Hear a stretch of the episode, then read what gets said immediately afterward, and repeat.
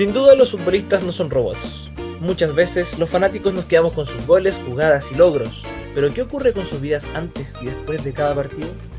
Un día puedes estar en lo más alto y al otro caer en un pozo profundo. Casos de deportistas hay miles, pero hay uno muy emblemático.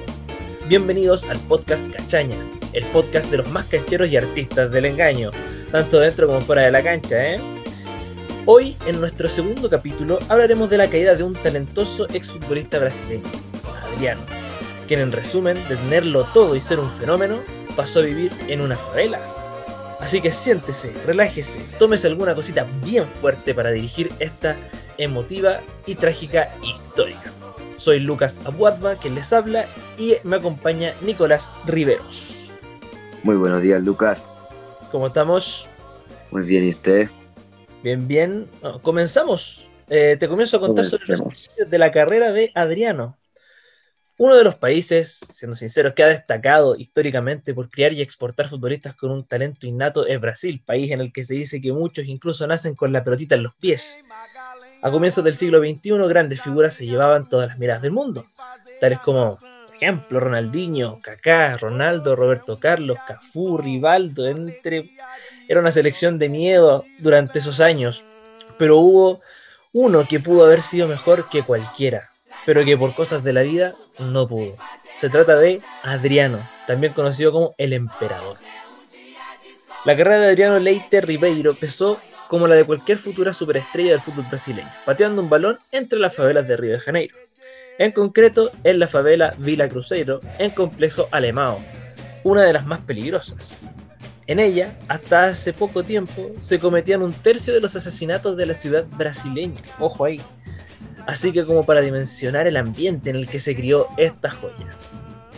Adriano comenzó a jugar de lateral por izquierda, es decir, como defensa, hasta que sus cualidades futbolísticas, por potencia, velocidad y definición, provocaron que su entrenador decidiera reubicar su posición a la de delantero centro, y vaya que acertaría con eso.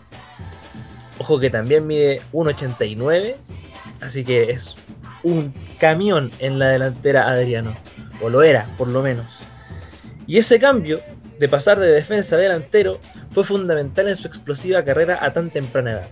Ganó el Mundial Sub-17 de 1999, debutó con el primer equipo del Flamengo y con la absoluta de Brasil en 2000, y conquistó el Sudamericano Sub-20 también. Finalmente terminó fichando por el Inter de Milán a cambio de 7 millones de euros en 2001 y esto habiendo jugado tan solo una temporada como profesional en Flamengo. Su talento era tal que bastó un año para llegar a uno de los mejores clubes del mundo, donde también hoy día está jugando Alexis Sánchez y Arturo Vidal, por si no lo conocen. Fue impresionante este gallo. Una máquina, una verdadera máquina. De verdad, un camión. Es un camión sobre la explosión de su talento en Italia. ¿Cómo le fue en Italia? ¿Tú sabes un poco de eso, Nico? Sí, sí, el, el 2001 se cumplió el sueño del pibe, como se dice. Adriano voló desde Río a Milán para convertirse en el emperador de Italia. Viajaba desde, bueno, como ya dijiste, la, una de las favelas más peligrosas de, de Brasil a uno de los lugares más atractivos por la moda, el vestuario y el lujo. Allí bueno, un adinerado, ansioso de los títulos, Massimo Moratti, convenció a Adriano de que se fuera a jugar al, Amado Internacionales. Además, ese mismo año fue cedido a la Fiorentina, se fue a préstamo y anotó 7 goles en 23 partidos. Para empezar, no, no eran unos resultados tan malos, Y ahí empezó el, sueño en Europa de Adriano. Al año siguiente ya sabíamos el potencial que tenía Adriano, se fue al Parma. Aquí ya empezó a desarrollarse físicamente, como lo conocemos. Miren, imagínate un metro ochenta y nueve, pura fibra. Y ahí ya sorprendió al mundo con todas sus actuaciones y se convirtió y se ganó el nombre nada más y nada menos que emperador. ¿Qué opináis de eso, lugar? Me parece sensacional de un jugador eso. Estaba viendo el otro día los supercampeones y, se me hace la memoria de, Schneider que le decían al emperador alemán del gol. Y era como de los mejores jugadores que tenía la serie y pensar que eso es solamente una serie de fantasía casi.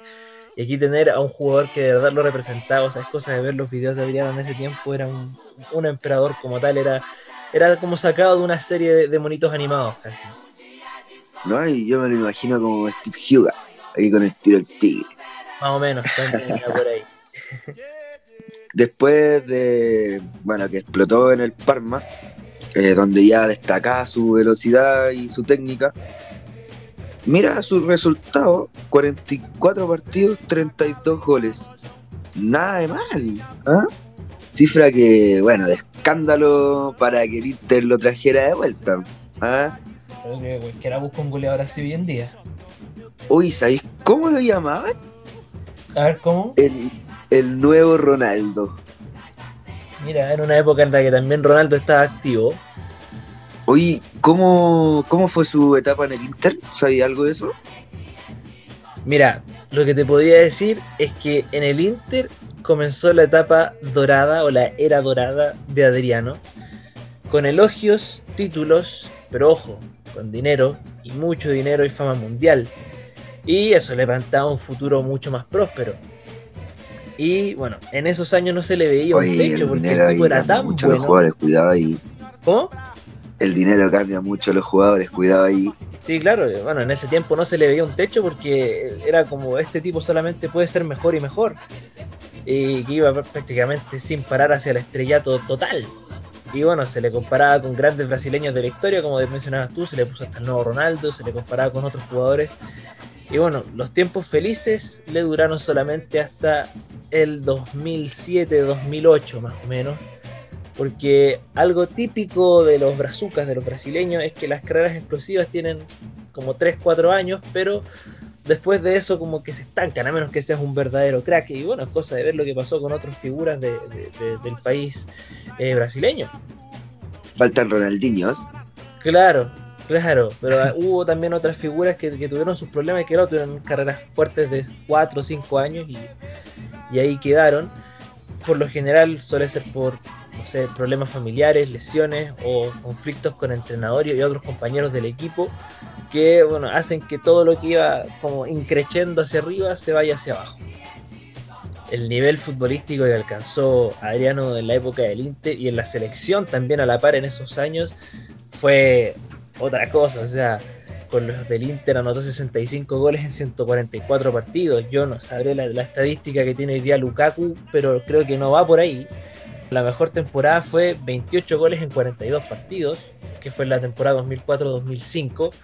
Le valió incluso ser el mejor jugador del videojuego del PES número 6 de esos años para PlayStation 2 y era de los mejores jugadores eh, del mismo videojuego y eso también suele ser marcado por un buen juego fuera del videojuego como tal, valga la redundancia. Yo me eh, acuerdo de eso, yo me acuerdo de eso. 99 potencia de tiro. Eso mismo, le podía hacer un gol de cancha. Lo usaba siempre. Lo usaba siempre.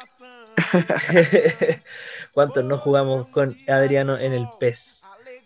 Bueno, por su enorme talento, esto fue reconocido en todo el mundo. El videojuego sirvió para, para explotar aún más toda su fama como decís tú, ¿quién no lo usó en su tiempo para, hacer goles de cualquier parte de la cancha? Por otro lado, en la selección los, los números también son, son descomunales para la selección. O sea, sumó 19 goles en 23 partidos, ganaron la Copa América del Perú del 2004, la Confederaciones 2005. En las dos competiciones fue elegido goleador, o sea, fue el máximo goleador y también elegido mejor jugador que es básicamente el jugador que tuvo mejor desempeño a lo largo de todos los partidos del torneo y que fue más determinante para su equipo. Con el Inter, en ese tiempo, en su primera etapa hasta el 2008, terminaría ganando dos ligas italianas, dos Copa Italia y tres Supercopas. Le faltó la pura Champions para coronarse. Un crack este gallo. Sí, no era máquina y bueno, estaba para puras cosas grandes y que ahora enmarcado en la historia del club, en el que también tenemos un chileno que es Iván Zamorano, que es una leyenda. Hemos hablado puras maravillas de, Adriano, hemos dicho su vida, sus goles, sus logros, hasta un videojuego en el que era una máquina, pero, o sea, ¿por qué, pasó después que, que día Adriano, de hecho, bueno, hace tiempo que no se escucha en el plano del fútbol, ¿qué, es lo que pasó? ¿Tú sabes lo, que lo llevó o qué, tuvo que pasarle para que empezara como esta debacle? Uh, si te contara lo que le pasó, me caes. A ver, aquí al tiro, donde las papas queman. No todo lo que brilla es solo Luquita. Las nubes grises también forman parte del paisaje y bueno, el emperador recibió el año 2004 una llamada de Brasil en la cual le contaron que su padre había fallecido. Eso fue lo que marcó su carrera porque comenzó el descenso, cayó en una gran depresión y como dice Javier Zanetti, lo vi llorar, tiré el teléfono y comenzó a gritar que no era posible. Esas fueron las palabras cuando recibió la llamada el emperador. Madela, creo que se le murió el papá. Sí, esa fue la, la gota que rebalsó el vaso. ¿Y cómo fue después esa etapa? ¿Qué hizo? ¿Cómo lo, cómo lo sobrellevó? Mira, bueno, tal como se mencionó al principio, eh, los fanáticos del fútbol, nosotros dos también, ¿ah? full eh. fanáticos de, este gran deporte, nos quedamos siempre con los goles, con los logros, los grandes y los malos momentos de los jugadores dentro de la cancha.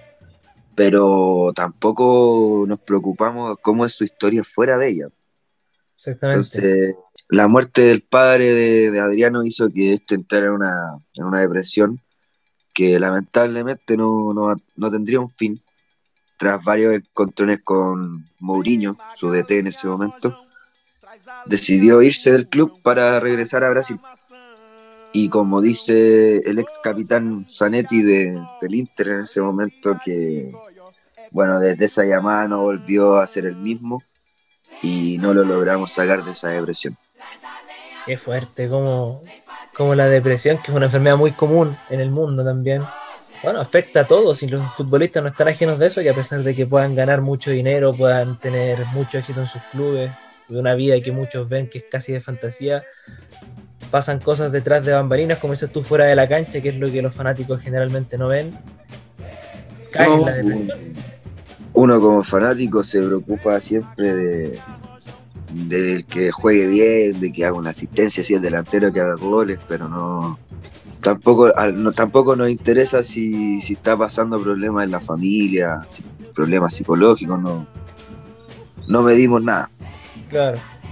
No, y bueno, el, recordando así lo que dijo, lo que relató Adriano, en agosto del 2004 estaba en el autobús con mis compañeros. Mira, estas son las palabras de, de Adriano, estaba en el autobús con mis compañeros de equipo y mi teléfono celular sonó.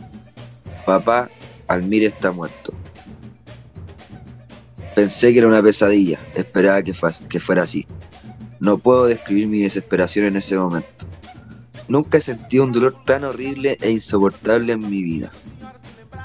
Desde aquel entonces el sueño se transformó en una pesadilla. Mira cómo una llamada puede cambiar tu, futuro, tu, carrera. De una sola vez. Bueno, eh, bueno, lo que haría cualquier, cualquier persona si, si lo llaman estando lejos más encima, avisando que, que tu viejo o tu vieja fallecieron. Así es, pues los papás son una cosa importante para uno. No, ya, y aquí desde el 2006 en adelante las cosas ya fueron fueron un desastre para, para Adriano. ¿Cómo así? Fracasó en Brasil con el, en el Mundial del 2006, fue la selección, no volvió a brillar como era antes. Luego en el Inter, donde diversos, diversas peleas que tenían las discotecas. Anda, metía en esa. Sí, no, sí, bueno para el carrete el muchacho. Bueno para el carrete y después de las peleas el 2008 lo mandaron para la casa. Se fue a Brasil y volvió al Sao Paulo. Aquí, bueno, en el Sao Paulo tuvo un rendimiento más o menos. Logró, logró, bueno, logró que, ese mismo año volviera al Inter. ¿Cachai? Dijo, ah, ya, aquí vuelvo a ser el antes. Sí, no, del Sao Paulo estuvo un tiempo, tuvo un, buen rendimiento y del Inter lo llaman, él dijo voy, voy a volver a ser el de antes. Pero lamentablemente no, no pasó nada. Se confirmó que el emperador era alcohólico, ah, tenía problemas con el alcohol. De pura desesperación, el Inter dijo que iba a rescindir su contrato de futbolista. Y este se fue a Brasil nomás. Ah, dijo que, que, quería tener un retiro familiar, volver a su origen y alejarse de, la polémica, porque bueno, como, como, un crack siempre vaya a tener a los periodistas ahí metidos por todos lados. Y no, aquí ya empezó a, a perderse, a perderse el Adriano que todos conocemos. Comenzó en el Flamengo en dos temporadas con un rendimiento decente, por decirlo así. 34 goles en 48 partidos. Y ya después con 27 años quería ser el mismo de antes, quería volver a eso, a ese rendimiento, pero difícil después los problemas que tuvo. ¿Y después cómo lo hizo? Después, no, ya aquí su, su, carrera se fue terminando poco a poco. No sé si la gente querrá escuchar, pero en lo que está hoy Adriano. Bueno, hoy día Adriano, como comentabas tú, como comentamos, una carrera que partió con muchos éxitos y después se fue poco a poco yendo hacia el suelo. Como comentaste tú el tema de su papá. ¿En qué está Adriano hoy? ¿A qué se dedica? ¿Dónde vive? ¿Qué hace? Bueno, hoy tenemos que Adriano está viviendo donde nació, eh, ya que está en condiciones confusas, pero volvió a vivir en la favela Vila Cruzeiro, que está siendo hospedado y es defendido por una peligrosa banda de la zona local. Y al mismo tiempo se le ve con amigos de la infancia volando en un jet privado. Es como raro lo que pasa por ahí, como que está en la favela, pero sigue teniendo mucho dinero o algo de dinero le debe quedar porque, bueno, como decías tú, fue alcohólico y está, tal vez, con, gastó el dinero en muchas cosas de, carrete, de, de, copete, etcétera. En la disco. En la disco, claro. Del 2017 a la fecha, la verdad de las cosas es que Adriano tenía una vida multifacética eh, y se le ha visto en dos mundos. En ocasiones vive en una de las favelas más peligrosas de Brasil, que sabemos que es la Vila Cruzeiro, donde también se crió, donde se le ve tomando, con armas incluso, aunque aparentemente nunca ha tenido un problema, una riña o algo así. Hay otros momentos en los que sube fotos en mansiones de lujo, con paisajes increíbles y acompañado a su familia y amigos. Entonces, no sé, a mí me hace pensar un poco que, que el emperador está tal vez metido como en algo del narcotráfico, no sé, que tiene esas tremendas casas y esa como doble vida que de repente anda por ahí, que lo protegen o cosas así, esto es netamente especulación. Se me hace pensar que está en eso, pero es, es, muy, es muy fuerte el pensar que un jugador que en un momento lo tenía todo y lo tuvo para hacer todo y más, termina dejando el fútbol por el copete, por las fiestas, pero bueno, lo que está por atrás de eso es una depresión. Y eso es algo que, no hay que mirar en menos porque es algo que afecta a mucha gente hoy en día. Y yo creo que si pudiésemos definir la, carrera del emperador Adriano en una sola frase, en una sola oración. Como se dice en medios brasileños. Adriano salió de la favela, pero la favela no salió de Adriano. No sé qué, frase más, más aceptada la que acabas de decir, Sí, yo creo que eso es, lo puntual, porque claro, tenemos un jugador que, lo tuvo todo, pero que de por sí después volvió con el tema de los problemas y las cosas que pasan en las favelas, como las fiestas, el alcohol, las drogas, etcétera. Eh, no, no, impresionante. Impresionante como la carrera de, un, de uno de los más grandes, diría yo, de Brasil. Porque yo lo comparo con Kaká, con Ronaldinho, con Ronaldo, Roberto Carlos y tenía potencial, tenía un gran potencial, pero qué pena que, que no, pudo, no pudo continuar. Sí, bueno, Adriano cuántas veces vacunó a Chile también en distintos partidos, así que era también muy conocido acá por su fama goleadora. Le temblábamos a esa selección. Sí, en esos tiempos, en esos tiempos cualquiera, la verdad de las cosas, era de esas selecciones con todos esos nombres, Adriano, Ronaldo, etcétera, que se paraba en la cancha y uno ya decía, ya, ya ganaron, pero el tema es por cuánto nomás. Claro, cuánto nos defendemos. Toda la... Claro. Oh, no sé si quieres agregar algo más, Nicolás.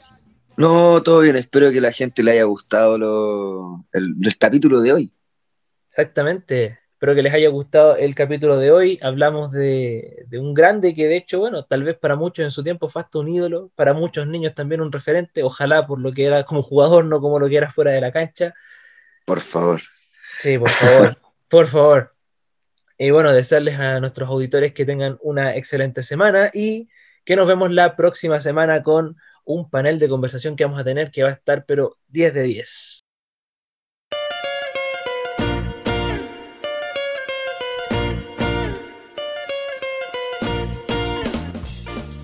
Un saludo a todos muchachos. Saludos a todos. Fue el podcast de Cachaña, un nuevo capítulo en el que hablamos sobre Adriano, el emperador del fútbol que terminó cayendo. Chau, chau, chau, chau, chau, chau, chau. Show.